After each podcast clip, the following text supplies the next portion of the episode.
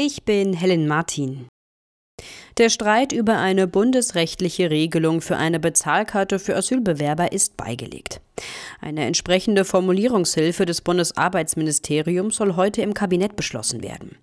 Zuletzt hatte es Bedenken bei den Grünen gegeben. Aus dem Bundeswirtschaftsministerium, das von Grünen Politiker Habeck geführt wird, hieß es, die Bezahlkarte sei sinnvoll, um zu verhindern, dass Geld ins Ausland überwiesen werde.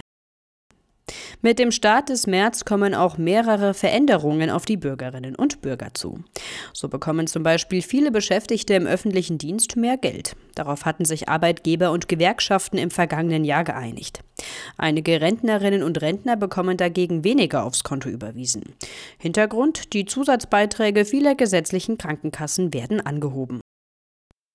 Heute ist der Höhepunkt der Bus- und Bahnstreikwoche. Die Gewerkschaft Verdi hat die Beschäftigten im öffentlichen Personennahverkehr fast überall in Deutschland dazu aufgerufen, die Arbeit niederzulegen. Unterstützt werden die Streikenden diesmal von Fridays for Future. Wir fahren zusammen. Das ist das Motto des gemeinsamen Streiks von Verdi und Fridays for Future. Denn für die fürs Klima so wichtige Verkehrswende bräuchte es einen gut ausgebauten und besser finanzierten öffentlichen Personennahverkehr, sagen sie. Sie könnten nicht zulassen, dass die Ampelregierung den Nahverkehr und die Klimapolitik, so wörtlich, vor die Wand fahre.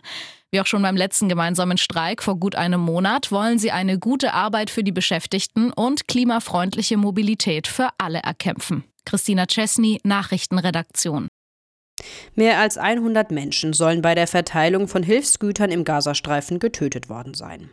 Die Zahl kommt von den palästinensischen Behörden. Mit dem genauen Hergang des Vorfalls beschäftigt sich nun auch der UNO-Sicherheitsrat. Während die Terrororganisation Hamas Israel vorwirft, gezielt auf Zivilisten geschossen zu haben, spricht das israelische Militär von einer Massenpanik. Die Angaben lassen sich nicht unabhängig überprüfen.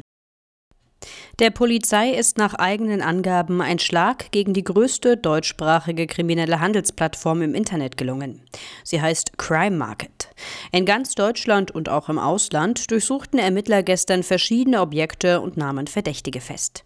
Zu der Anzahl der Festnahmen machten die Behörden allerdings keine Angaben.